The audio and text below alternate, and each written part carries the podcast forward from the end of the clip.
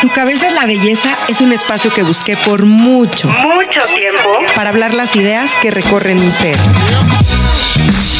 Es un tributo a los pensamientos, al amor, a la vida, a los miedos, a las opiniones y cuestionamientos de diferentes temas. Soy Tessita Fitch y te doy la bienvenida a este espacio, donde podemos debatir las ideas junto con otras personas que sueñan y viven como tú y como yo. Así que estoy segura que te sentirás identificado. Quédate conmigo y descubre por qué tu cabeza es la belleza. Visítame en tucabezaslabelleza.com. Hola, bienvenidos a un capítulo más de Tu cabeza es la belleza.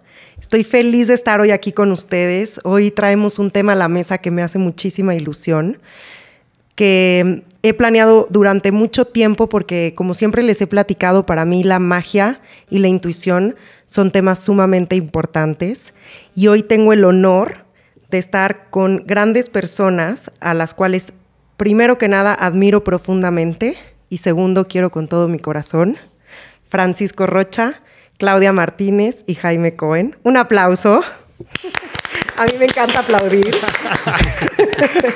Muchas gracias por estar aquí. Hoy vamos a hablar de por qué la magia sí existe y cómo está en todos lados.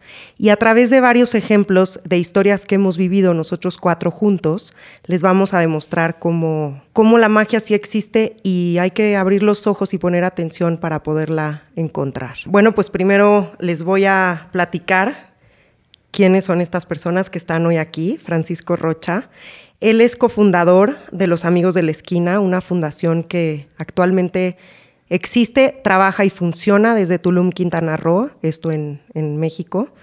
Em, y lo digo como en México porque hay mucha gente que nos ha empezado a escuchar desde Estados Unidos, desde Venezuela, desde Ecuador, desde Colombia. Y la verdad es que también ha sido una grata sorpresa para mí. Entonces, bueno, que sepan que esto está en México.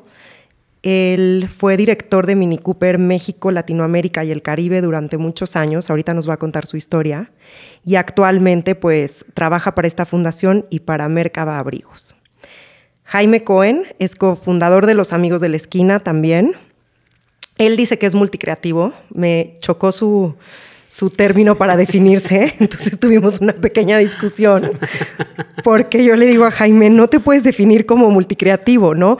Para mí eres muchas cosas y, multicreativo suena como, ah, como al aire, cuando pues eres una madera entera, Jaime, o sea, como él es eh, cantante, canta divino, aparte es eh, bailarín. Sí y aparte es un gran diseñador. Pero a ver, Jaime, dime por qué te consideras multicreativo. ¿Qué es para ti ser multicreativo? Bueno, es un concepto medio nuevo que puse porque me gustan muchas cosas y justamente el mundo siempre nos pide definirnos, ¿no? Y que te definas en una cosa. Y sí creo que en lo que te enfocas crece, sin embargo creo que tenemos mucho potencial y también cada quien tiene diferentes perfiles. Hay gente que es mucho más enfocada a una, a una sola cosa, hay gente que más. Eh, y en mi camino me ha tocado que me gusten muchas cosas y hoy en día justamente estoy, me creé esa palabra multicreativo porque me definen todo lo que me gusta hacer. Hoy estoy aprendiendo que sí tengo que delegar, sí tengo que organizarme muy bien, pero que se puede todo. Y también bueno, hay como unos, eh, como misiones les llaman, ¿no? Hay unas misiones que son unilaterales, que es la gente que es un doctor o un dentista o un contador, que son profesiones que son muy necesarias e increíbles en la Tierra. Luego están las que son, por ejemplo, de dualidades, que es gente que, como una, una mujer que quiere ser mamá y al mismo tiempo trabajar. O hay gente que es más multicreativa o multidinámica, ¿no? Que, busca como, le gustan muchas cosas y experimenta de todo y eventualmente todo lo que te va gustando se va, se va como interconectando. Entonces, pues por eso multicreativo. Pero bueno, gracias por la descripción y por explicarnos quién eres y qué haces, porque eh, creo que le has dedicado su tiempo, sus años y, y merece ser reconocido como, como cada nombre lo dice, ¿no? Así es. Yo siempre hablo aquí y ustedes lo saben, a todos los que nos escuchan, muchas gracias por estar el día de hoy con nosotros en este capítulo una vez más. Y siempre traigo este tema en la mesa de que uno puede ser y hacer lo que uno quiere en la vida. ¿no? Como este tema de etiquetas que tú me decías, es que tienes que ser doctor y es que solo soy químico o solo soy bailarín o mm, solo soy mamá. No, uno puede ser muchísimas cosas y como dices tú, el chiste es encontrar tu pasión, luchar por ella también y organizarte, porque la organización es muy importante. Y por último, estamos con Claudia Martínez. Ella es cofundadora y directora de Los Amigos de la Esquina también. Claudia lleva más de 10 años en el ámbito de la responsabilidad social es psicóloga organizacional y es un gran ser humano. Claudia, tú me has dado un ejemplo de vida que es entregarle tu vida a los demás, siempre poner tu vida al servicio de los demás. Y pues eres un gran ejemplo de, amor y de entrega total. Muchas gracias por estar hoy aquí con nosotros y pues que empiece la fiesta. Vamos a empezar a contar historias. Yo les quiero contar por qué decido hacer este tema con Claudia, con Jaime y con Fran y por qué a través de esto creamos una historia de magia, ¿no? Como ustedes saben, y en algunas ocasiones yo les he platicado que estuve muchos años viviendo fuera de la Ciudad de México, yo viví en Tulum, Quintana Roo. Nunca se los había dicho, pero bueno, hoy les comparto mi, mi secreto de este gran paraíso. Y poco a poco, yo creo que muchas veces traemos estos temas de que los paraísos se describen y yo creo que los paraísos se van descubriendo. Y uno puede estar en donde quiere estar y depende de la manera en la que uno esté internamente, es como va descubriendo los paraísos y los puede convertir tanto en un infierno como en una bendición. Y para mí ese lugar fue todo, todo y más que una bendición, porque principalmente llegaron estas, estas tres personas que hoy están aquí con nosotros a mi vida. Y conozco a Fran, un día en la playa y conozco a Jaime. Ellos estaban llegando a vivir a Tulum y bueno, se presentan conmigo, me pongo yo a sus órdenes, aquí estoy, lo que se les ofrezca. Y pasa algún tiempo y empiezo a escuchar la historia de Fran. Entonces, te pido por favor, Fran, que nos cuentes tu historia. Yo siempre les he hablado del camino del guerrero, de que luchen por sus sueños y creo que aquí hoy tenemos un gran ejemplo de, de tres historias muy fuertes de cómo cada quien desde su trinchera deja lo que tiene que hacer y empieza a luchar por sus sueños. Cuéntanos tu historia, Fran, por favor. ¿Por qué un día te despiertas y quién eras, de dónde venías, a qué te dedicabas, cómo llegas a Tulum? Bueno, primero, gracias. Gracias Ay, estoy este feliz que estés aquí. Eh, compartir contigo y con las personas que nos escuchan el día de hoy eh, nuestra historia, pues es algo hermoso. Y también es, es un, digamos que un resultado del proceso que, que viví durante muchos años, que también me sirve de terapia. Así que muchísimas gracias. Pues si me preguntas un poquito de mi historia, em, la voy a resumir lo más que pueda, pero para que las personas puedan entender un poquito de dónde venía. Eh, durante 12 años trabajé en una empresa que se llama BMW. Muchos deben de conocerla porque hace coches espectaculares. Y desde chiquito siempre soñé con manejar un coche de estos. Y me puse como una meta de poder en, alguna, en algún momento de mi vida, pues trabajar ahí y tener una posición pues buena dentro de la empresa. Entonces durante 12 años Em, pasé por diferentes puestos en la empresa, empecé facturando, después en la parte contable, después en la parte de ventas, mercadotecnia, hasta que, bueno, viajé por muchos países. Em, digamos que me enfoqué al 100% en mi vida profesional durante este periodo y llegué a ser, llegué a ser, el, el director de México y Latinoamérica y el Caribe para Mini Cooper. Eh, me enamoraba en, eso, en ese momento, pues los coches, lo que yo hacía. Y como que desde el principio cuando me puse esta meta en mi vida, pues dije, cuando llegue a, ese puesto voy a ser completamente feliz. Y el día que llegué... ¿Cuánto eh, tiempo llevabas trabajando en esto? 12 años. 12 años. 12 años. Ok. Cuando llegaste a este puesto. Sí. Tan soñado. 12 años 12 años sin parar, viajando por todas partes del mundo, sí sacrificando mucho de mi vida personal, eh, de vida familiar. Este, durante esa época, pues a lo mejor tuve una pareja nada más, y después como que se acabó porque pues yo me enfoqué en mi trabajo y, y no importaba porque al, al, final del día eso era lo que yo quería, no era como mi sueño de que quería alcanzar.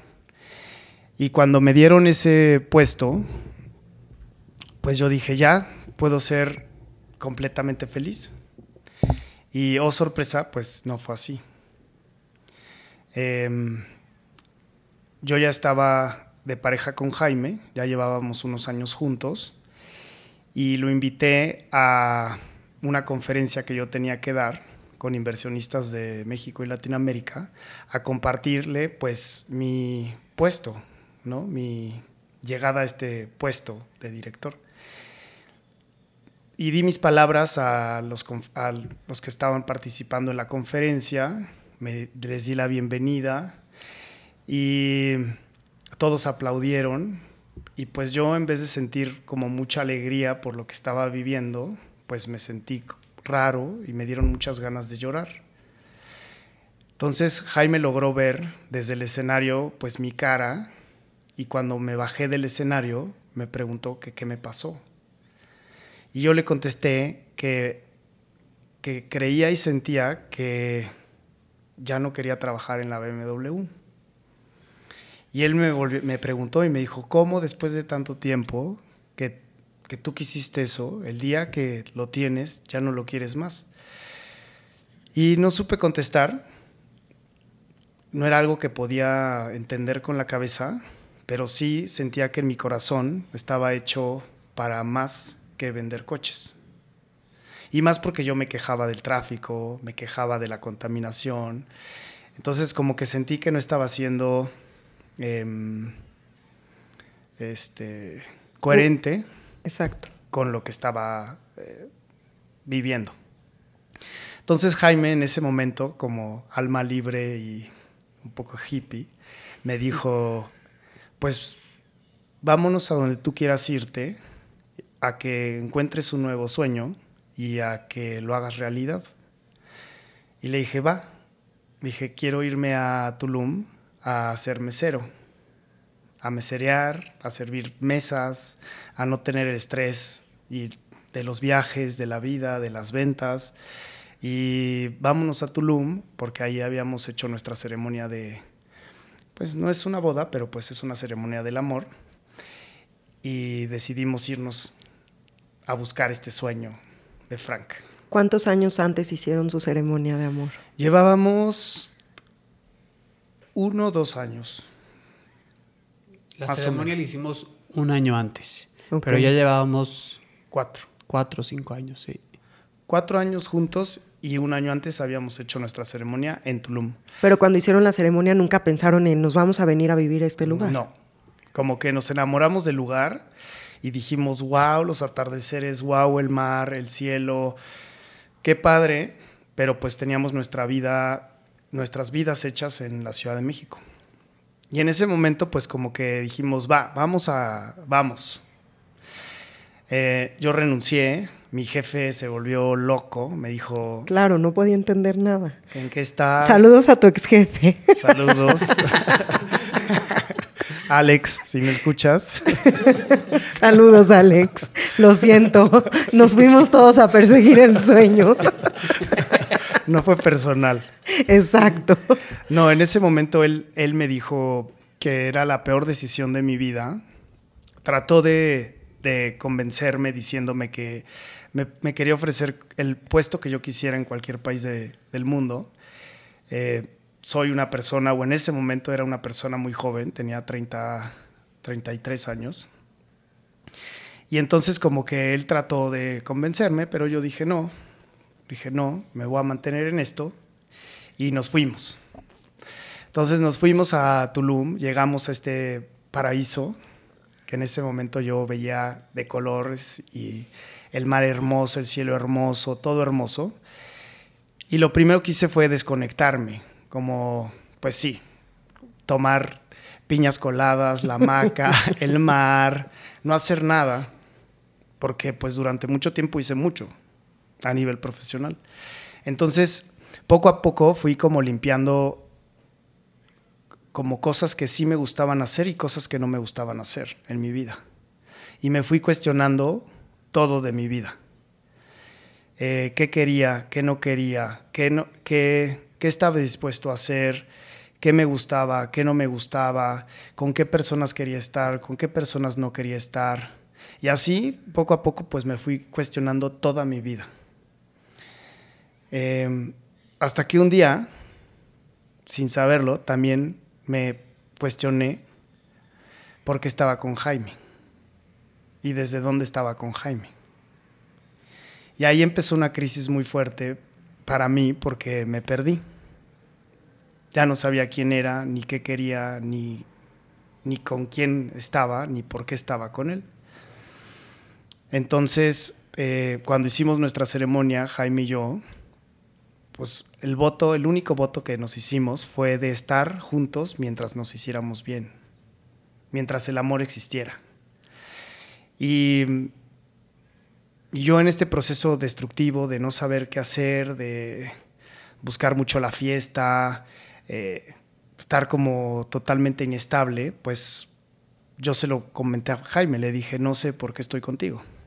Y él me dijo, está perfecto, te acompaño, te sostengo en tu proceso porque te amo, pero si esto sigue y me lo sigues diciendo así, pues llegará algún momento que a lo mejor yo no pueda estar contigo. Entonces, eh, recuerdo que llegué de una fiesta, estaba borracho y lloré y le dije, no sé por qué estoy contigo. Y Jaime me dijo, pues ya lo habíamos platicado, pero pues mañana ya no voy a estar contigo. Entonces él tomó sus cosas al siguiente día y se fue de Tulum. O sea, yo, yo dentro de mí dije, si me lo repite tres veces, es porque pues por más que yo quiera contener y, apoyar en el proceso, pues a lo mejor no hay espacio para mí en este proceso que es él con él. Entonces esa fue la tercera vez. En el siguiente día me fui. Fue súper doloroso. Se fue de Tulum y entonces... Estoy que lloro con la historia, pero sigue, por favor. Sí, fue muy duro porque no había habido pues digamos que fue muy rápido todo esto. De, llegar a Tulum, a un paraíso, pues para mí personalmente se convirtió en lo que tú decías, un, infierno, porque ya no sabía quién era, no sabía dónde estaba. Tenía personas queridas como tú, que, que, eran como estas luces, pero en mi proceso yo no alcanzaba a ver nada de luz.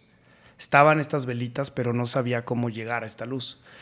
Entonces eh, me acompañé mucho con, una terapeuta consteladora que se llama Marisa Artigas, que la amo con locura y que les recomiendo siempre que estén en un proceso fuerte que se acompañen de una terapia. Ella me dijo que lo más importante para mí era tocar estos sentimientos y darles entrada. Sí, es que es muy importante dejar vivir y sentir el dolor, porque si no uno nunca va a poder distinguir qué es la alegría. Y muchas veces nosotros no permitimos sentir esto que nos duele. Sí, y como hombres creo que todavía es más difícil, ¿no? Porque desgraciadamente vivimos en una cultura en donde llorar no está bien, no te enseñan a llorar, en donde hablar no está bien, en donde eres el hombre, eres fuerte, no lloras y sales adelante. Y la verdad es que dejarte sentir te hace más fuerte. Sí. ¿No? ¿Y, luego qué pasó? Pues justo eso, Marisa me dijo, toca con tus emociones, libera y limpia esas creencias del hombre que tienes que ser al que tú quieres ser. Y em, al principio no sabía cómo hacerlo porque pues eh, no fue algo que me enseñaron mis papás como a esto, a llorar, a gritar, a decir no, o sea, ¿no? Y poco a poco pues este como que ella me dijo, solo siente y deja que esté. Me acompañé mucho de la yoga. Em, me empezaron a dar ataques de pánico de la nada, sin estrés, pero me daban ataques de pánico. Entonces em, descubrí un estudio que estaba muy cerquita de mi casa de yoga y me iba a respirar. O sea, Yo antes hacía, bueno, siempre he hecho triatlones y los dejé por hacer yoga, algo un poco más, o mucho más suave, y me ayudó mucho. Entonces mi práctica del día a día era como ir a hacer yoga en la mañana, tratar de comer porque se me fue toda el hambre. Y después de un mes de este proceso, de haber llorado mucho, de haber estado como liberando mucho enojo conmigo, em, pues como que yo le pedía a la divinidad que me echara la mano y a mi, a mi alma, porque ya era algo que iba, o sea, por afuera de mí. O sea, era algo que ya... Sí, ya no lo podías controlar, estabas totalmente frustrado, no sabías ni para dónde voltear, ni qué hacer, ni cómo ver. Qué difícil cuando llegamos a esos puntos porque no ves la luz al final del túnel. Y, y muchas veces nos perdemos justo ahí. Entonces, por eso me encanta que me, que me cuenten su historia, para que vean que por más perdidas que veamos las batallas, siempre, siempre, siempre hay fe y siempre hay esperanza. Pero está adentro de nosotros querer salir de ese maldito hoyo. Entonces, ¿cómo hiciste?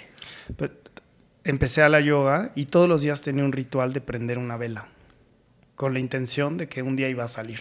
Además, tú eres una persona muy espiritual, o sea, esto es un ejemplo que a todos nos puede pasar independientemente en qué nivel energético estemos. Todos en algún momento sentimos tristeza, sentimos coraje, sentimos alegría, porque somos seres humanos. Y muchas veces para nosotros es muy difícil aprender a controlar las emociones. Requiere de mucho trabajo mental. Y lo más importante es como darle entrada a esas emociones, como no, que, no sacarlas ni enjuiciarlas y solamente que entren y aceptar que algunas te gustan más que otras. Claro. Entonces empecé a aprender velitas y me acuerdo que después de un mes fui a una clase de yoga, me acosté en el Shavasana, ya al final de la, de la clase, cierro mis ojos y sentí que en mi corazón algo me decía, ya estás listo para renacer. Y yo dije, sí, ya estoy listo para renacer. Abro mis ojos y se me presenta una maestra hermosa que se llama Gloria, que está en Tulum, a la cual quiero muchísimo. Y me dice, amiguito, tú eres uno de los míos y te quiero invitar a un temazcal. Yo a ella nunca la había visto. Y son de estas cosas que son mágicas porque aparecen en personas en tu vida que realmente te cambian la vida cuando tú lo permites. Entonces me, me lleva un temazcal. Yo iba como muy ilusionado porque había recibido este mensaje de renacer. Era la primera luna nueva del año. Todos decían en Tulum que era poderosísima y súper mágica y que, ya sabes, casi, casi como que si le pedías algo a la luna, te lo iba a cumplir. Entonces yo, pues decía, pues, voy a ir. Fui. Eh, el temazcal estuvo, para los que no hayan hecho temazcal, se los recomiendo muchísimo. ¿Qué es? Platícanos eh, brevemente, ¿qué es un temazcal? Pues el temazcal es un ritual náhuatl donde simula, tú te metes como a un, como un iglú, como un, como un tipi, hecho, puede ser de, piel o de, barro, te metes a, este, a esta estructura y van metiendo piedras calientes. Sí, justo te iba a decir, es todo menos frío. No es frío, es muy caliente. Van metiendo piedras y es como si fuera un sauna. Y entra una guía que va cantando y te va pues guiando en un proceso como si fueras a renacer. O sea, digamos que es, estás adentro de la madre tierra o de la panza de tu mamá. Entonces, pues para mí era eso, o sea, quería renacer, salir otra vez al, mundo, ¿no? Entonces fue un temazcal muy duro, como que tenía resistencia de, de salir otra vez a vivir, pero lo conseguí. Salí y le dije al chamán, le dije, esto no quiero que se me olvide nunca. Así que, por favor, ponme mi collar. Tenía un collar em, hermoso que había comprado en Tulum hace cuatro años, o sea, cuatro años antes, en una tienda que se llama Shalom, de una hermosa amiga que se llama Angie. Angie, te mandamos un beso muy grande si nos estás escuchando. Y mm, que después conocí. Y que además es importante que la menciones porque Angie también ha sido maestra en la vida de los que estamos en esta mesa el día de hoy. Que después conectamos todos con ella. Entonces, yo había comprado ese collar con ella. Sin conocerla y sin, nada. Sin conocerla ni nada. Y, pero quería mucho yo ese collar. Y, él, y le dije al chamán, pónmelo y ponle este poder para que nunca se vaya. Y ahí fue la primera lección que me dio la vida al renacer, que fue la respuesta del chamán. Me dijo, yo, no tengo, yo tengo el mismo poder que tú. Nadie tiene más poder que uno. Y si tú quieres ese poder, solamente póntelo tú. Ponte tú ese collar y empodérate tú.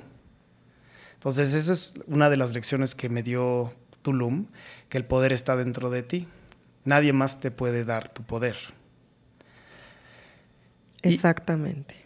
Y, me dijo el chamán, pero algo sí te puedo decir como mensaje.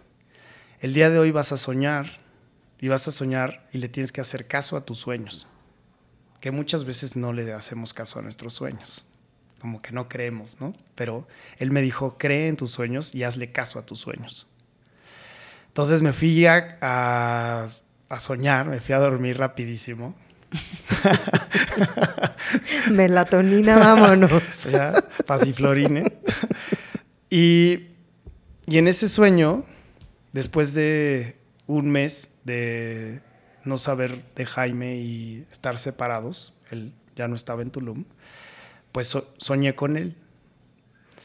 Y me desperté así con una sonrisota y dije, wow soñé con Jaime.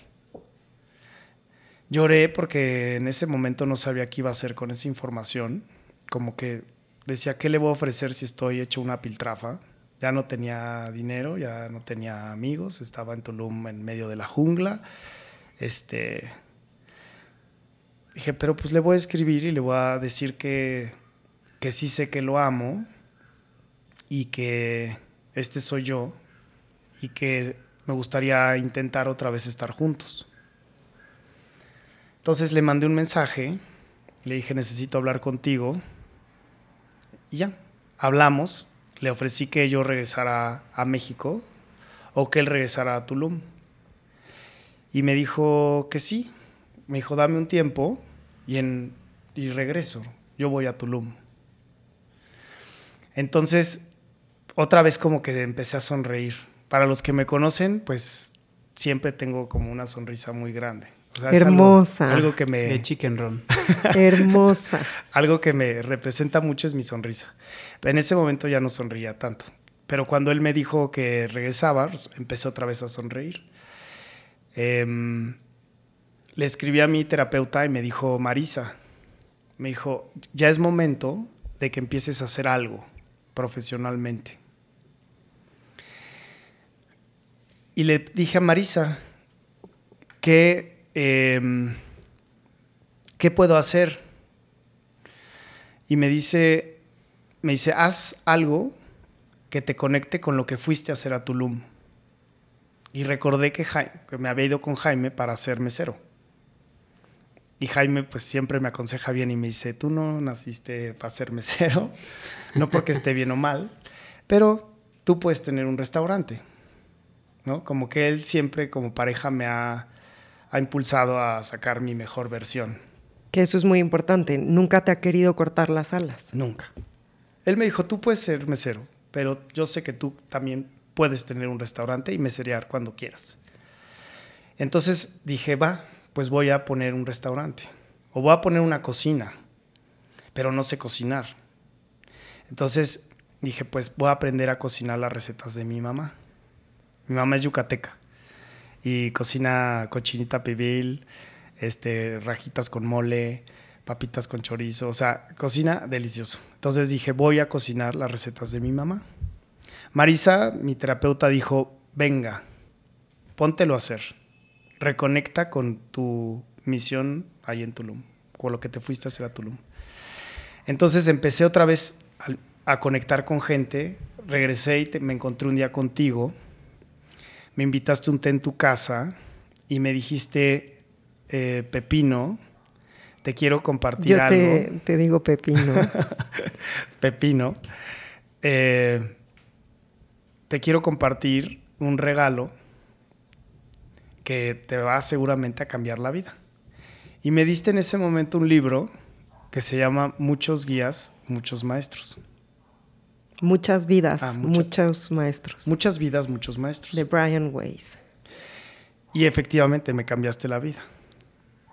Porque entendí, para los que no han leído ese libro, léanlo porque es espectacular.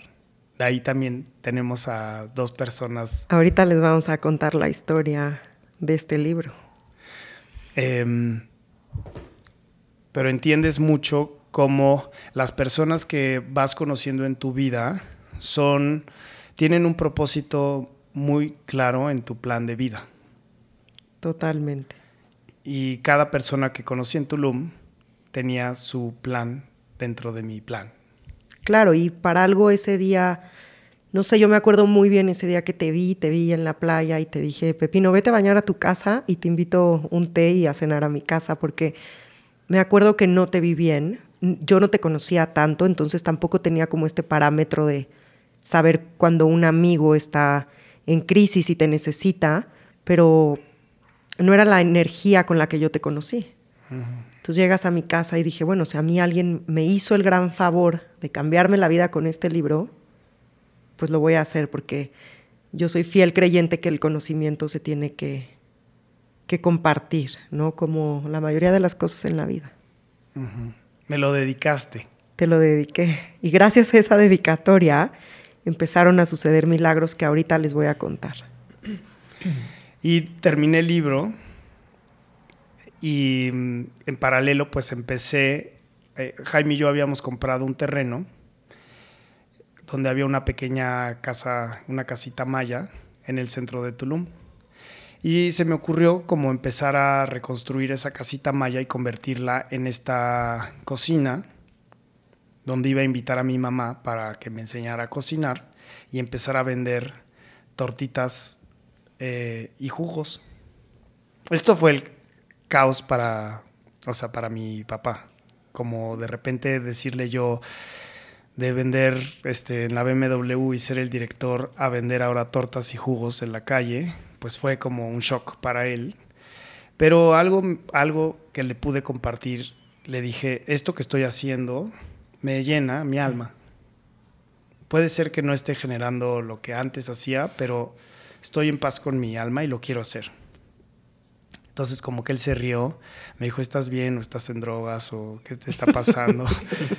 Siempre creen que estamos en nuestro peor momento y es cuando mejor estamos. Exacto, y le dije, no, no, no, al contrario, estoy muy bien, estoy muy emocionado porque... Estás en drogas. Le dije, no estoy muy bien, voy a construir una cocinita con mis manos em, para aprender a cocinar las recetas de mi mamá y empezar a vender. Entonces, él siempre me ha apoyado, me dijo, va, si necesitas algo de mí que no creo, pues este, aquí estoy. Y entonces fui a Home Depot en playa a comprar todos los, los equipamientos para, ya sabes, para construir. Y la terapeuta me dijo, lo vas a hacer tú sin que nadie te ayude. O sea, no albañiles, no arquitectos, lo que tú puedas hacer, lo vas a hacer como un- una terapia de reconstrucción de tu ser. A todo esto Jaime todavía no llegaba. Jaime todavía no llegaba. Jaime ya, nos surge el reencuentro, Pepino. Todavía no. Ya casi, ya casi. Entonces, eh, llego con mis cosas a empezar a reconstruir la casita. Bajo todas las, herramientas y se acercan tres niños. Giovanni, Brian y Kimberly, que eran nuestros vecinos del terreno. Unas este, criaturitas hermosas de cuatro años que me preguntaron que quién era, que por qué tenía el pelo largo, que por qué estaba tatuado, que por qué hablaba raro.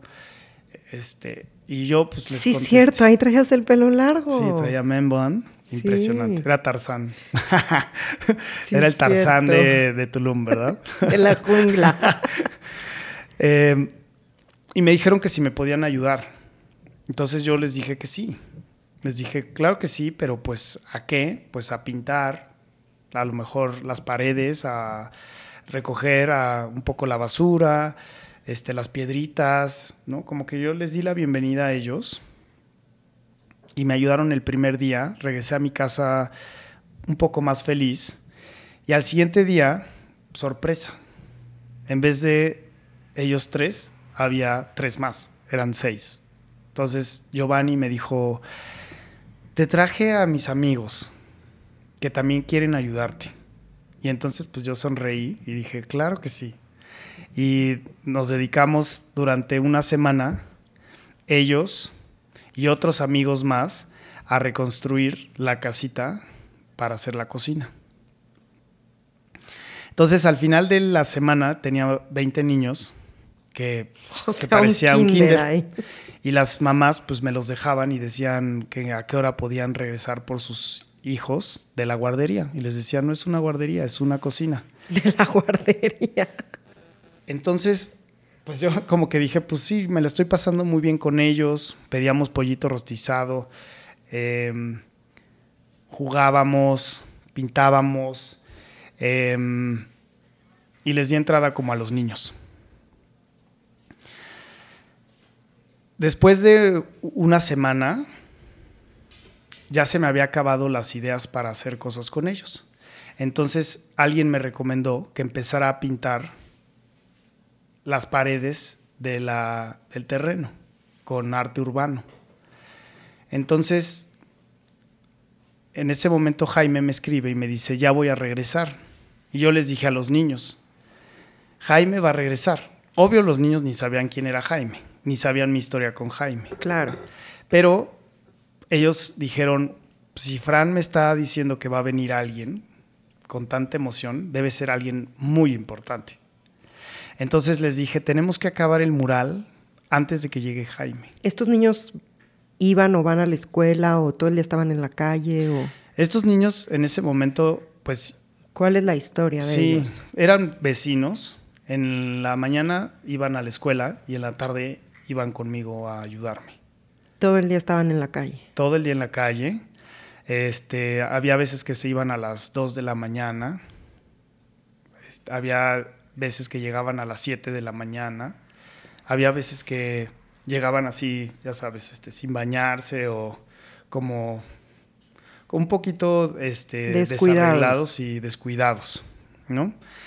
Y sí, un poquito como que fui conociendo, pues, a- de dónde venían, un poquito su, su problemática o sus, sus temas familiares, que eso hizo que a mí, pues, también me moviera mucho, ¿no?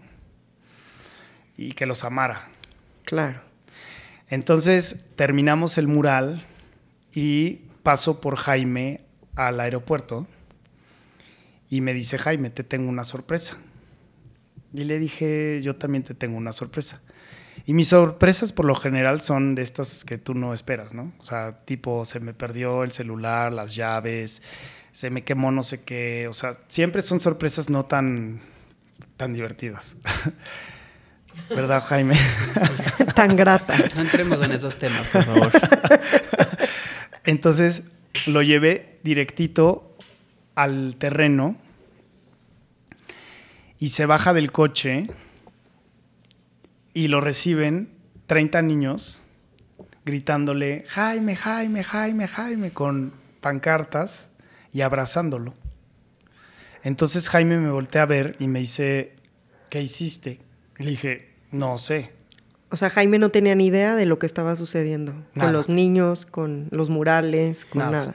Para mí fue un shock total porque yo venía, mi sorpresa para Fran era un folder con todo el tema de una propuesta arquitectónica para la idea original del espacio, que era construir unos, unas como residencias para vacational rental. Entonces yo traía todo el proyecto ya así como desarrollado y con la propuesta. Entonces cuando me bajo y, y recibo esto fue un shock total, pero me, dejó movidísimo. eh, muy movido, o sea, de soñar muchas veces con eso, como que me quedé con una sensación de...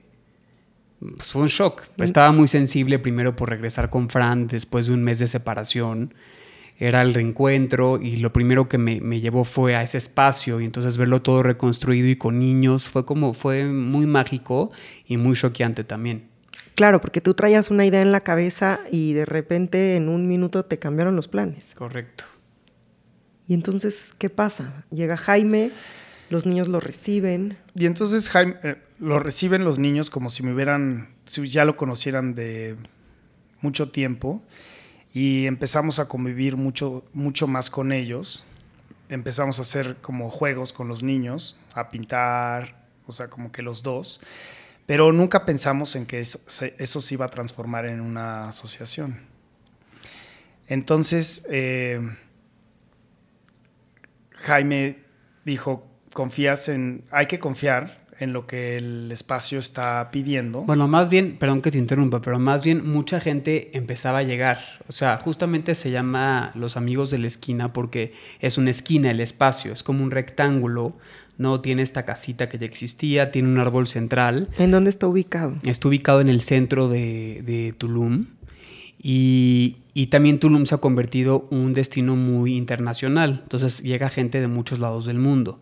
Y entonces la gente llegaba de la nada y nos veían ahí. Nosotros seguíamos con el plan de que íbamos a construir y cómo íbamos a integrar su cocina y a lo mejor dejar un espacio para los niños, pero seguíamos con la construcción.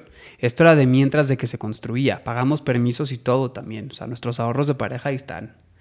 Y entonces la gente llegaba de la nada y como veían a los niños nos decían como, ¿qué es esto? Y decían, yo les quiero dar yoga, yo les quiero dar danza, yo les quiero dar, este, conecta con tu ángel, yo les quiero dar meditación y pues nosotros denle lo que, lo que ustedes quieran, ¿no? Y fue como, yo lo digo mucho así porque fue como abrir la llave, eh, una llave de agua y todo esto empezó a fluir orgánicamente. Y eso estuvo muy, muy mágico. Pero nosotros en nuestra mente seguíamos con el plan de, De sí construir. construir algo porque eran nuestros ahorros de pareja de, de cinco años. Entonces todo se empezó a mover y yo me acuerdo mucho de una amiga que habla de permacultura que te dice que es bien importante escuchar a veces lo que la tierra quiere de ti en vez de lo que tú le impones a la tierra de lo que quieres de ella. Y ya estaba soñando mucho y como que mi intuición no me dejaba ya hacer este proyecto. Entonces yo le dije a Fran, le dije, yo no puedo continuar con la construcción. Dije, siento que este espacio se ha dado para otra cosa. Eh, y ahí hubo algo muy mágico, que es la llegada de Claudia, que me gustaría que ustedes lo platiquen un poco porque fue a través de ustedes y ya les conecto cómo fue mi conversación con Claudia. Pero ahí, en la idea de seguir con los niños, eh, ¿ustedes ya traen la idea de buscar a alguien o No, No. no.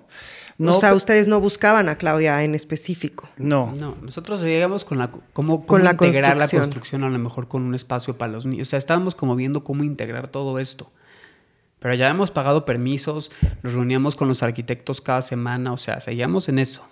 Y al mismo tiempo llega Claudia, después de seis meses que iba y venía, decidió quedarse a vivir en Tulum. Y una noche, era tu cumpleaños, de hecho. Bueno, por la fecha de tu cumpleaños, le digo a Claudia, tienes que conocer a Pepino. Porque yo no me acuerdo por qué a Fran le digo Pepino, pero bueno, le digo, tienes que conocer a Fran. Ah, porque antes en Instagram te llamabas Pepino Rocha. Así es. Ahora Me es Fran. Ah, bueno, qué lástima. y le digo a Claudia, tienes que conocer a Fran porque tú toda la vida has estado muy involucrada en estos temas altruistas, ¿no? En ayudar a la gente, en mover eh, la sociedad, en ver por los intereses de los demás, en toda esta responsabilidad social. Claudia estuvo mucho tiempo también en África, ha ayudado y servido profundamente a los niños de nuestro país. Y le digo, creo que algo está pasando en un lugar que tiene eh, Fran con Jaime y la verdad no entiendo yo muy bien qué es porque ahí justo pues nadie entendíamos, ¿no? Ni ustedes sabían qué estaba pasando. Exacto. Pero Claudia siempre ha estado involucrada en esta necesidad de ayudar. Ella es superwoman y, y de rescatar a los demás. Y entonces le digo, bueno, en esta semana recuérdame que le hable yo a Fran para que lo conozcas. Y al día siguiente eh, me voy yo a la oficina y Clau me dice, oye, me voy contigo y yo, sí, ven. Eh, ¿me prestas un espacio en tu oficina y me pongo a trabajar ahí? Yo, sí, claro.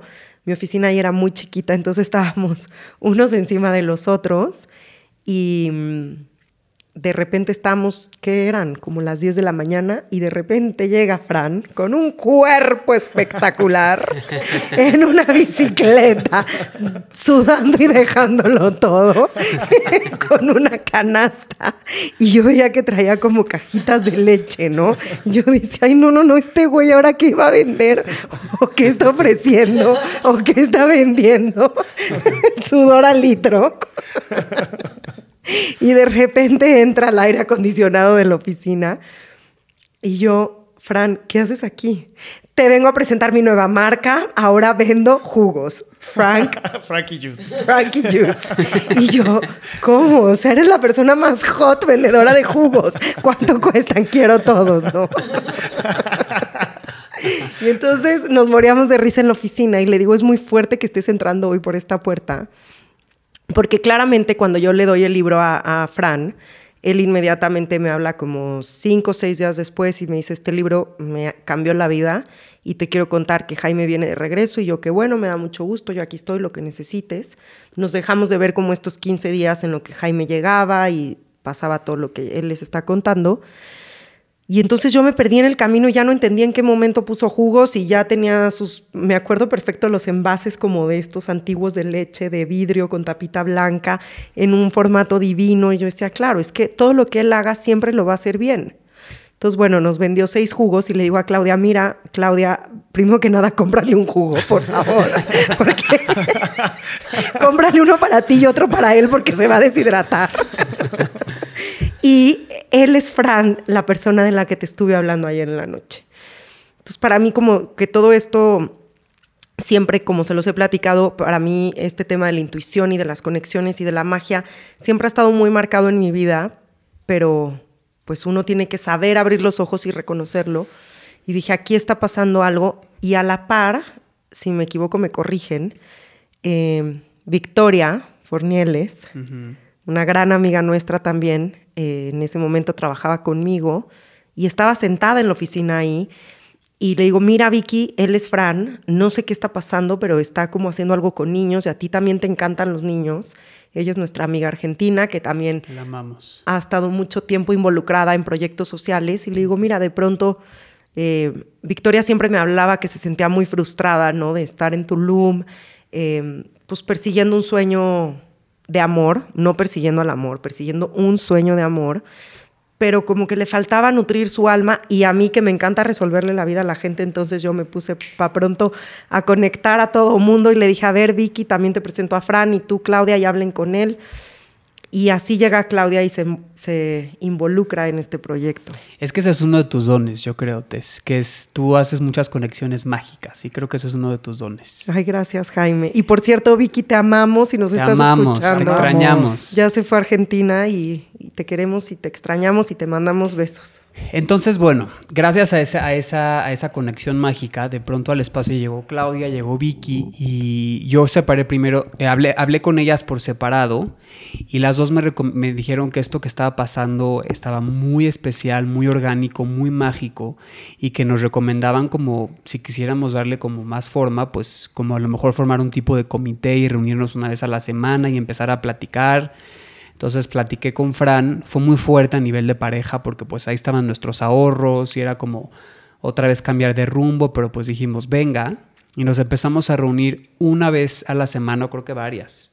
Y nos quedamos platicando así hasta la una o dos de la mañana, nos preparaba tortitas y jugos, este, y fue muy especial, deliciosas además fue muy especial porque le empezamos a dar forma a algo que no estaba planeado, que surgió de una forma orgánica y el espacio estaba lleno de niños, estaba lleno de voluntarios queriendo dar actividades y era como que ya estaba eso. Entonces, ¿qué hacíamos con eso? Desde cuál es el objetivo, cuál es la necesidad. Me acuerdo que teníamos mil opciones, o sea, fue como empezarle a, darle, a darle forma y eventualmente fue caminando hasta que definimos que ese espacio, primero le pusimos el nombre de los amigos de la esquina, porque el espacio ya se llamaba La Esquina, ¿no? Entonces esto se llamaba Los Amigos de la Esquina, y se empezó poco a poco a, a formar como, como un concepto que hasta hoy lo tenemos, que es una comunidad de aprendizaje, en donde todos aprendemos de todos. Porque mucho de lo que pasaba ayer, este intercambio eh, de culturas y de, gente que venía como visita y recibía información y los niños les daban otra. Entonces era como una comunidad de aprendizaje eh, que luego se, se hizo una AC y, y pues de ahí fue como seguir haciendo como filtros y filtros y filtros hasta que nos convertimos en un espacio donde los niños reciben actividades diarias de mm, recreativas es, muy específicas en tres áreas que son arte, bienestar y medio ambiente. Y de ahí Clau y Vicky trajeron mucha información, sobre todo Clau nos propuso mucho eh, tomar como referencia eh, la psicología positiva y la disciplina consciente, que de eso me gustaría que les platique un poco más, Clau. Claro, pero antes de entrar en ese tema, Clau, a mí me gustaría preguntarte, ¿en qué momento estabas tú personalmente? Cuéntanos de dónde habías renunciado, cuánto tiempo llevabas trabajando ahí, de dónde venías. En tu persona, ¿cuál era el camino que venías tú recorriendo? Porque para nosotros dar las cosas por hecho y por entendido es muy fácil, pero pues es muy importante reconocer los caminos que traemos atrás y quiénes somos y de dónde venimos. Entonces, te cedo la palabra, Claudia, cuéntanos. Gracias, Tessy. También feliz de compartir eh, con las tres personas que están delante de mí. Y eh, es bien importante eh, mencionar que soy de Torreón. soy amiga de Tessy desde hace muchísimos años de Monterrey. Coincidimos y llevamos largos años compartiendo. Ay, saludos a toda la raza de Torreón. y, evidencias que no puedo contar en Y en este Hemos compartido amores, hombre, dilo, mi linda, dilo. Lo trae en la punta de la lengua, Claudia. No pasa nada. Hemos compartido muchas experiencias. Y eh, en este momento yo había llegado a Tulum porque quería ser feliz. O sea, y así realmente lo decía. Como tenía muchos años escuchando que mi corazón me decía que quería vivir en la playa. Y eh, tenía seis meses de haberme ido a vivir para allá. En un principio iba con el sueño de vivir en Holbox y no había encontrado ahí un espacio. Pero un día te despertó. ¿Dónde vivías? ¿En Monterrey? Vivía en Monterrey. ¿Y trabajabas en Coca-Cola? Trabajaba con FEMSA en un proyecto social de una escuela eh, para niños de bajos recursos en el centro de Monterrey. Y había renunciado, igual que Fran, le había dicho a mi jefa que me iba a ir a vivir a la playa eh, un año antes renuncié porque era un proceso largo. Qué risa que todos hicimos lo mismo. O sea, a mí mi ex jefa me decía, no entiendo nada. Era un proceso muy largo de, eh, de poder dejar a alguien que se quedara en mi lugar y... Y te tomó mucho tiempo y mucho trabajo tomar la decisión de hoy voy a dejar todo y voy a luchar por mis sueños. ¿Cuánto tiempo lo pensaste? No, yo creo que unos 10 años más, más de 10 años. Y todas las veces que pedí un deseo pedía el mismo, que era ese vivir en el mar, cerca del mar. Eh, y también era como el que no tenía ningún proyecto, no iba por algo en específico, no sabía qué iba a hacer, eh, sabía que quería, sabía dónde quería estar, que era cerca del mar, no sabía ni en qué parte de México quería estar cerca del mar. Y creo que también una de las razones de estar ahí era estar cerca de ti como amiga eh, muchos otros buenos amigos también me facilitaron el proceso, pero cuando llegué yo el primer día a los amigos de la esquina, seguía como buscando ideas de qué podía hacer.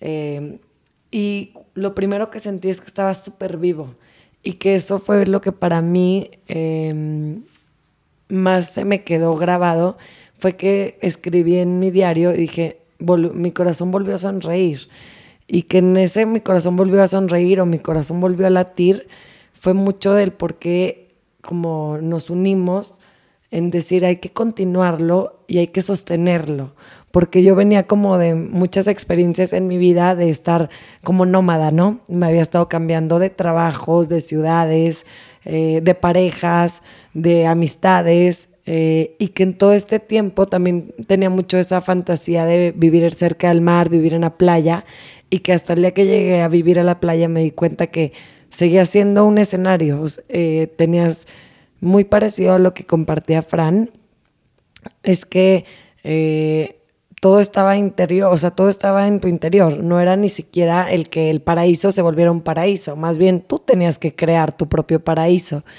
Y en los primeros meses que había vivido en Tulum seguía con mucha confusión, seguía sin saber realmente quién era y en ese proceso eh, personal de volver a encontrar mi propósito, mi pasión, como que había llegado muy cansada. Cuando había renunciado en Monterrey, había sido como pues un duelo, ¿no? Volver a, separarte de una comunidad que estaba encariñada, eh, hacer un cierre, pues con los niños, con sus familias. Entonces me acuerdo que al principio llegué y lloraba mucho, era así como perder una relación de pareja, ¿no? Un Yo me acuerdo que te oía en las noches y decía, ¿qué hago? ¿La abrazo? ¿Corro? ¿Me meto? ¿La dejo? Y, me entraba mucha angustia de, de verte cómo sufrías. Entonces yo en el fondo de mi corazón le pedía muchísimo a Dios, ayúdame a ayudar a Claudia porque la está pasando muy mal y mándame algo que yo le pueda dar a Claudia. Em, hasta me dieron ganas de llorar, pero que yo le pueda dar a Claudia para que Claudia pueda encontrar otra vez como su camino y su alegría. Y, la luz, o sea, la luz. que decíamos... Eh, ¿Y qué, perdón? Ya sabes que la divinidad te escucha. Exacto.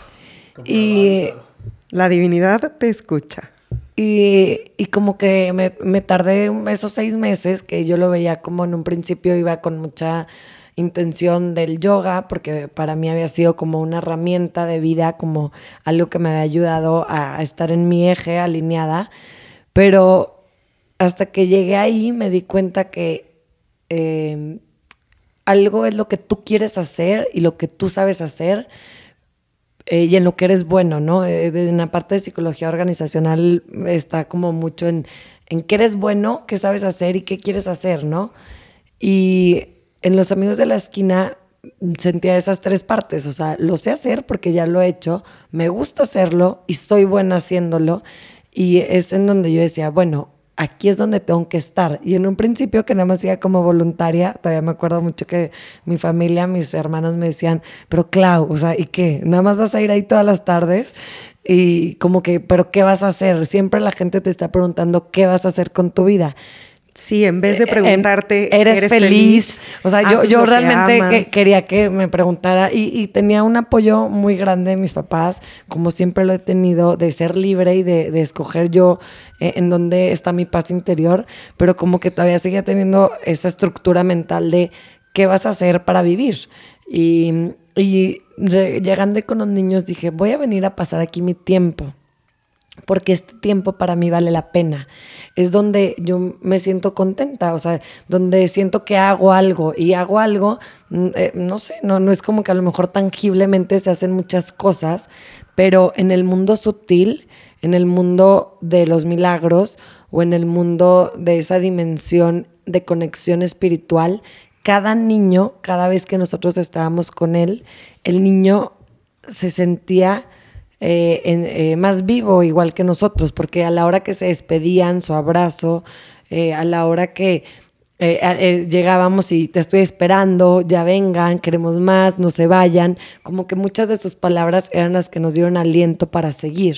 No, claro, y para tomar la decisión de parar un proyecto de una construcción. Exactamente. Y me gustaría que también Fran y Jaime contaran un poquito, porque luego hubo una disyuntiva muy grande, ¿no? Eh, una decisión que ellos tomaron y que a partir de ahí fue donde eh, tuvimos que también tomar una decisión de crecer. ¿Cuál fue esa disyuntiva, Fran?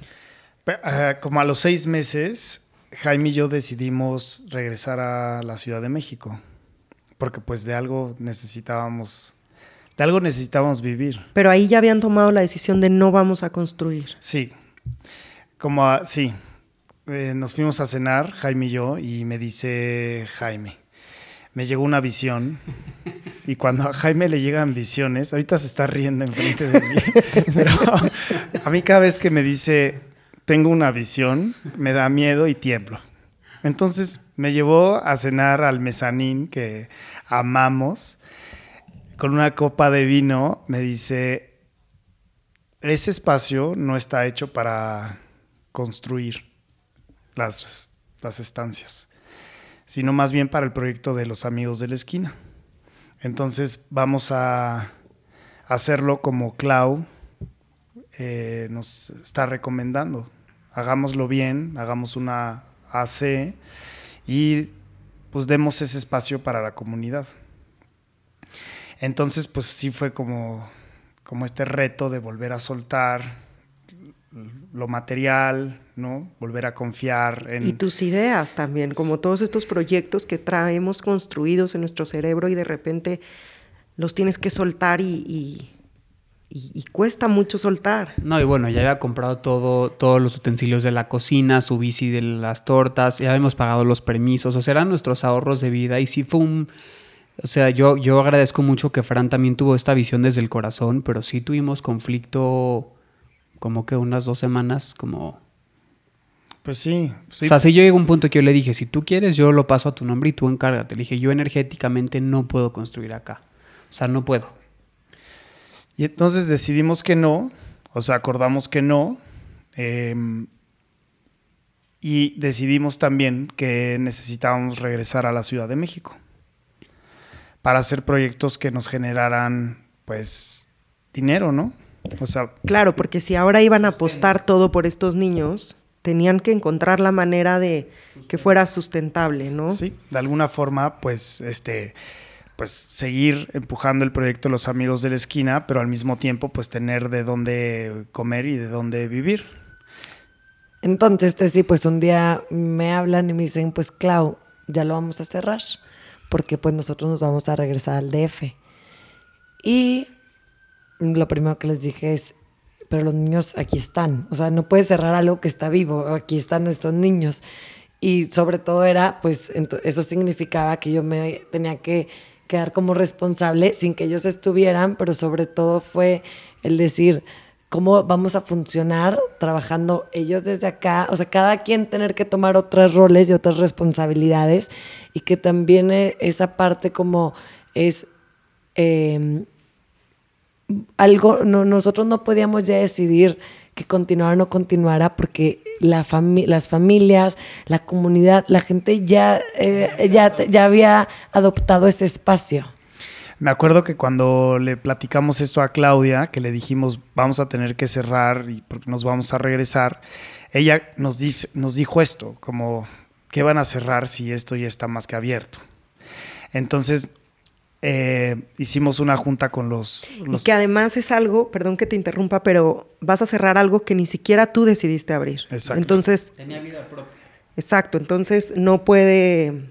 no, no puedes cerrar algo que, que tú incluso no decidiste abrir. Pero ahí el ego otra Era un proyecto que no era tuyo. No era nuestro. Pero el ego siempre trabaja como diciendo es tuyo, si no estás tú no va a funcionar, ¿no? Esos son de los aprendizajes que después nos dimos cuenta que, nosotros solamente, los tres y todos los que participamos en los Amigos de la Esquina, solo somos canales de energía y de luz y nada más, ¿no? Entonces me acuerdo que Claudia hizo esta reunión con los papás y los, las mamás y eh, les platicó a, a ellos que nosotros nos íbamos a regresar a la Ciudad de México y una de ellas dijo, eh, y les dijimos que estábamos preocupados porque esto a lo mejor se tenía que cerrar. Y ella dijo, pues de qué están hablando si nosotros vamos a seguir. Entonces, como que fue muy lindo escuchar que después de tan poquito tiempo, la misma comunidad tomó este proyecto y lo, lo apropió. Y nosotros, pues, yo en lo personal dije, otra vez tu ego pensar que tú eres el que puede hacer que esto se mueva, como que es, otra vez dije, momento, no es por ahí, Fran no es indispensable en esto, ni Jaime ni Claudia, solamente somos canales.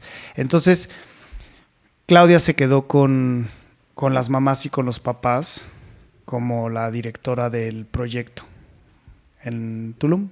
Y ustedes ahora viven en la Ciudad de México y tienen su línea de abrigos van y vienen y siguen luchando por, por este sueño de, de ayudar a los niños. Nada más como para hacer una recapitulación, esto empezamos en enero del 2017 cuando Fran tiene el primer contacto con los niños y todavía cuando ellos se venían al DF dijimos vamos a hacer seis meses un piloto, o sea, una prueba a ver si funciona, porque honestamente yo claro que sentí miedo porque aunque en Tulum tenemos un equipo de personas como Vicky, como nuestra querida Selene, eh, o, varias personas que ahorita iremos nombrando, que éramos parte de ese comité y que éramos parte de quienes hacíamos que también la gestión y, y que en el día a día esas actividades se realizaran pero el sentir que cómo íbamos a funcionar desde otro lugar, desde otra forma, no era volver a decir, vamos a hacer que esto se vuelva más institucional,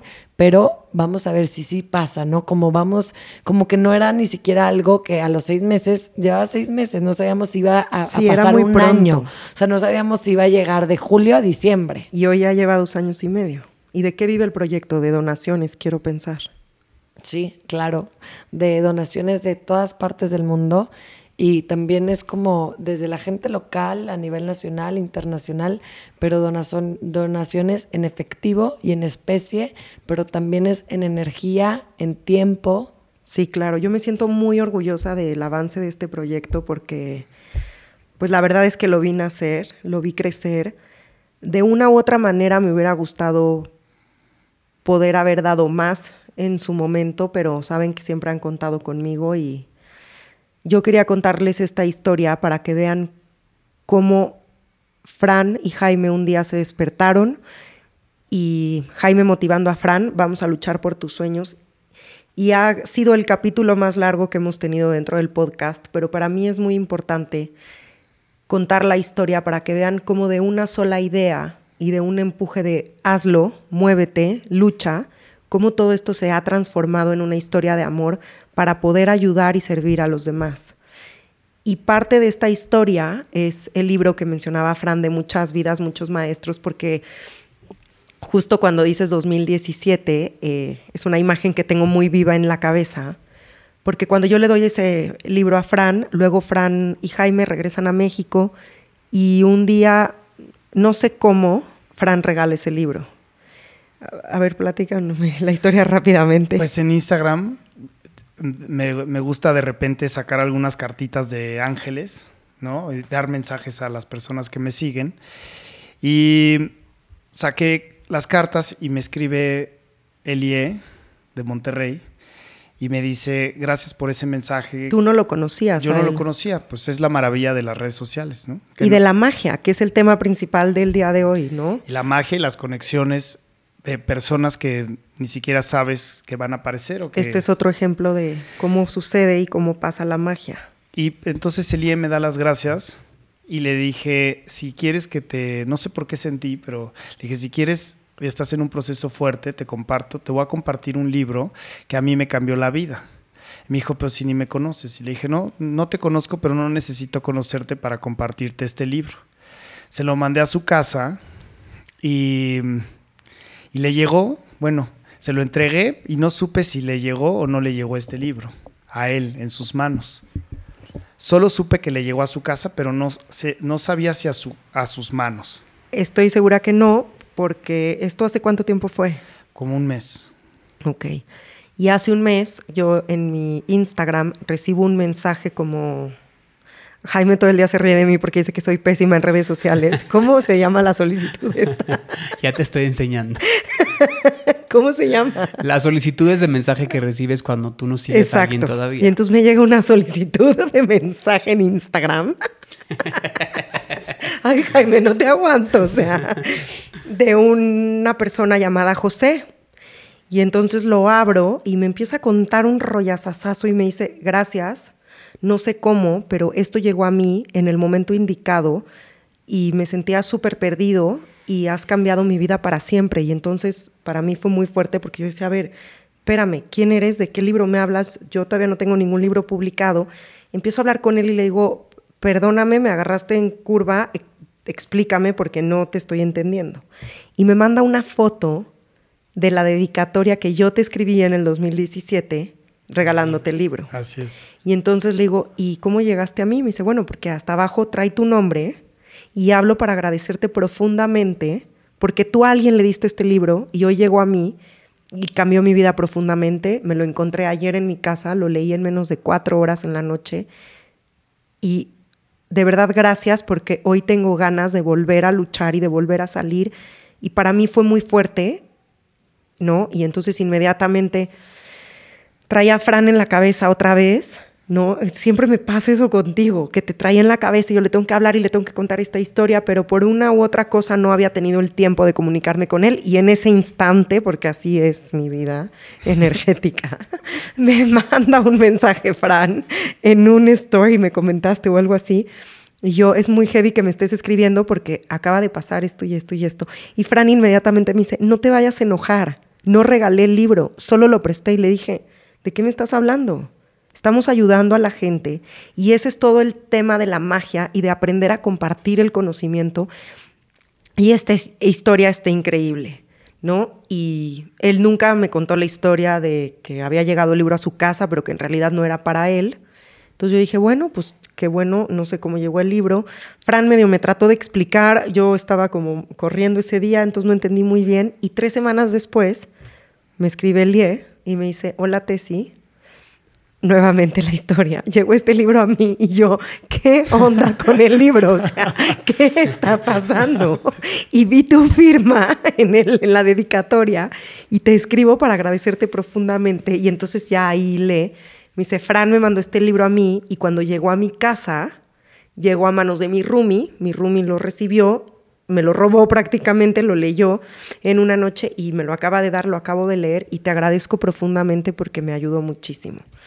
¿Cuál es el mensaje importante de este tema? Es que tenemos que aprender a hacer el bien sin mirar a quién. No es muy fácil decirlo. Yo creo que las coincidencias no existen.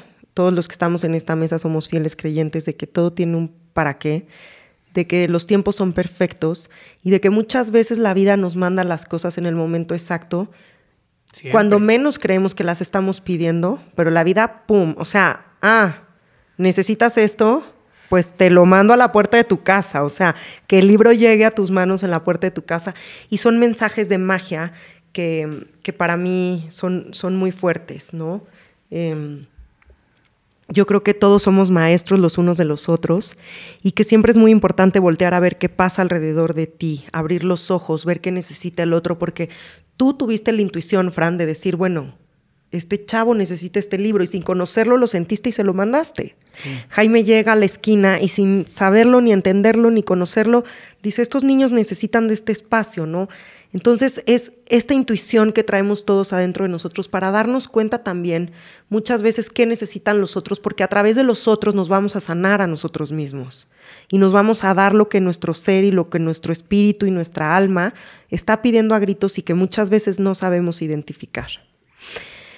Son conexiones mágicas y el que estemos hoy todos aquí es una conexión muy mágica. Y estoy muy agradecida por su tiempo, por contarme sus historias. No sé si se me está olvidando algo, pero también son un ejemplo ustedes de una relación y de un amor bonito. Yo siempre les hablo de que el amor no duele, el amor es bonito. Jaime tuvo una entrega total al decir, Fran, vamos a luchar por tus sueños y hoy ya no puedes estar conmigo, entonces te dejo en libertad. Es un gran aprendizaje porque el amor es eso, ¿no? Es, es dejar libre al otro y es saber que nada ni nadie nos pertenece, más que como decíamos hace rato, eh, lo único que podemos cultivar y cosechar en nosotros mismos. 100%. Y sí fue, fue eh, una etapa muy dolorosa ese espacio, pero también si te atreves a entrar en esos procesos desde tu corazón y en conciencia, pueden salir cosas muy impactantes, porque si atraviesas eso, es, después es como el fénix, ¿no? Llegan cosas impactantes, porque a través de todo este proceso llegó toda esta magia. Entonces es como también una invitación a que, a que te atrevas, ¿no? A moverte, a incomodarte, a, atreverte, porque es parte de, de, poder crecer. Es la, es la única forma de poder crecer. Y hablando de conexiones mágicas, pues también agradecer mucho, agradecerte mucho a ti, ¿no? Porque mucho de lo que hoy es Los Amigos de la Esquina fue a través de esta conexión con Clau, luego toda la gente que ha llegado, Vicky, eh, Ana, Emiliano, o sea, son innombrables las personas y cómo todo se ha dado. Eh, y como tú dices, que me encanta y me identifico mucho, todos somos maestros de todos. Y para mí ha sido un placer poder ayudar de una u otra manera en este tema de que se cree esta comunidad y esta red. Clau, ¿quieres decir algo más? Invitarlos a todos a que nos vayan a visitar. La comunidad maya tiene muchísimas cosas que enseñarnos a nivel individual y colectivo y que el estar cerca de los niños, lo que más aprendo es a tocar nuestra propia vulnerabilidad, ¿no? Cuando trabajas con una comunidad vulnerable, eh, sabe, saberte vulnerable. Entonces, esas conexiones, porque también es eh, cuando trabajas con una comunidad, tienes que estar conectada contigo misma para poder conectar con el otro y conectado con esa fuente. Hablamos de las conexiones y todo lo que hemos aprendido es conectar con nuestro niño interior y con nuestro niño herido, pero sobre todo aprender a sanarlo y, con nuestro adulto eh, a través de la respiración y que los niños, yo a veces creo que curan, curan el alma y, que los niños y sus sonrisas y sus miradas y, lo que nos van diciendo eh, a través de sus actitudes y sus acciones y cómo la comunidad nos ha abierto sus corazones es lo que hacen que esto siga vivo. Y a los dos años y medio tenemos ahorita un sueño muy grande de manifestar en nuestro espacio que hoy está abierto una construcción y que vamos a necesitar muchísimas manos, corazones y gente que aporte para que esto suceda. Entonces que los invitamos a todos a que desde donde estén, ya sea que nos vayan a visitar o en cualquier parte del mundo, eh, que contribuyan y que a veces nosotros decimos que todos tienen una esquina cerca de su casa y que todos tienen eh, también cerca de su casa alguna comunidad a la que puedan servir y apoyar y pueden visitarnos en nuestra página. En una de las cosas que les enseñamos a los niños a través de psicología positiva es la gratitud y otra de conciencia, eh, de disciplina consciente es unidad. Y yo creo que hoy fue lo que nos tocó estar. Muchas gracias, Clau. Fran, para cerrar. Para cerrar, eh, a mí me gusta... Algo, que, algo más que quieras decir. A mí siempre me gusta cerrar con frases, pero todavía no voy ahí. Pero algo más con que te hayas quedado ganas de decir. No, solo, solo darte las gracias a ti. Ah, me encanta verte en esta faceta de comunicadora de mensajes de luz y amor al infinito. ¿Por qué lo dudas? Es que estoy pensando como las frases, pero me encanta, me encanta esto que estamos haciendo hoy. Me llena de alegría hacerlo con Claudia y con Jaime. Y sé que también Selene, Ana, Emiliano, Canon, eh, Vicky, todos están aquí presentes de una u otra forma. Pero me encanta compartir como empecé. O sea, me encanta compartirme tener este espacio que seguramente seguirás abriendo para muchas más personas. Em, y agradecerte porque tú también has saltado y te has arriesgado a hacer esto, que es tu cabeza, es la belleza, que era un sueño, realidad. Entonces me conecto mucho contigo porque tú, al igual que yo, que Claudia, que Jaime, nos hemos arriesgado a saltar y a ir por ese sueño. Así que gracias. Gracias a ti, Fran. Y también un abrazo muy grande a Pau, Alan, Soar, Fabián innumerables, como dijo Jaime, innumerables personas que han ido a nuestro espacio, eh, que son embajadores, que es gente que continuamente tiene a los niños eh, en el top of mind y que estando físicamente o espiritualmente conectados con ellos, eh, y también a todas las personas que sin conocernos nos han, eh, nos han aportado de alguna u otra forma. Claro, yo creo que cuando uno da más que darle a los otros, se está dando a sí mismo. A mí me encanta cerrar los programas con frases y me gustaría preguntarles cuál es la frase que, los, que más los identifica a cada uno de ustedes en individual. Fran, ¿cuál es tu frase favorita? Mi frase. O la que te mueve. La que me mueve el día de hoy es para alcanzar tus sueños se necesita saltar a lo desconocido. No lo pienses y solo salta. Sí. Y muchas veces nos vamos a romper la madre, muchas veces, porque a todos nos ha pasado, pero un día aprendemos a volar. Y es maravilloso ese vuelo. Gracias por compartirnos esa frase. Clau, ¿cuál es la frase que más te mueve? Hay un proverbio maya que dice, el que cree, crea. El que crea, hace. El que hace se transforma a sí mismo y en la sociedad, a la sociedad en la que vive. Qué bonito. Jaime, ¿cuál es la frase que más te identifica a ti? Bueno, a mí en este momento y con lo que estamos hablando y mucho con lo que decimos de que todos somos maestros de todos, yo hoy estoy mucho en mi vida con la palabra de espejo. No, yo creo que todo lo que hay afuera hay adentro y por eso quiero dar esta frase en maya que lo usamos mucho en los amigos de la esquina, que es in lakesh alaken y significa yo soy otro tú, tú eres otro yo.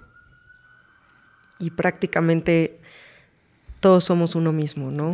Todos somos uno. Les agradecemos muchísimo su tiempo. Eh, muchísimas gracias por escucharnos. Y recuerden que nuestras acciones más pequeñas tienen eco y pueden cambiar el mundo. Yo creo firmemente que el futuro del mundo está en los niños y si podemos hacer algo por ellos, lo estamos haciendo por nosotros. Esta eh, fundación, este proyecto es un gran ejemplo de cómo la vida nos va llevando por caminos desconocidos y nos va transformando nuestras vidas. Son un gran ejemplo. Yo siempre digo que en esta mesa y ante estos micrófonos solo los guerreros se vienen a sentar. Y aquí tengo a tres enfrente de mí, de los cuales estoy profundamente orgullosa. Los amo con todo mi corazón. Y recuerden que pues muchas veces las conexiones espirituales también nos van haciendo maestros para poder ayudar a los otros y que los otros y también tener la humildad de que los otros nos ayuden a, crear conciencia. Este espacio está dedicado a la conciencia, a ser mejores ciudadanos, a ser mejores seres humanos y como siempre se los he dicho, a ver por nuestra felicidad, porque si nosotros somos un poquito más felices, el mundo va a ser más feliz, porque nuestra energía cambia y todo cambia. Así que les agradezco mucho que hayan estado este capítulo tan largo con nosotros, pero creo que está lleno de mensajes, lleno de amor, lleno de profundidad y muchísimas gracias por haber estado con nosotros. Gracias Clau, gracias Jaime, gracias Fran. Los quiero, los bendigo, los agradezco y pues para adelante. Si quieren donar para la, para la Fundación Los Amigos de la Esquina, van a encontrar todos los datos en mis redes sociales de Tu Cabeza es la Belleza, también están en las redes sociales de la Fundación. Y la verdad es que nada, nada nos quita dejar una ida al cine y poder hacer algo por algo que está transformando el mundo porque si los niños crecen con una mejor educación, el mundo del mañana va a ser mejor. Muchísimas gracias, que Dios los bendiga y nos vemos el próximo miércoles. Visítame en tucabeceslabelleza.com.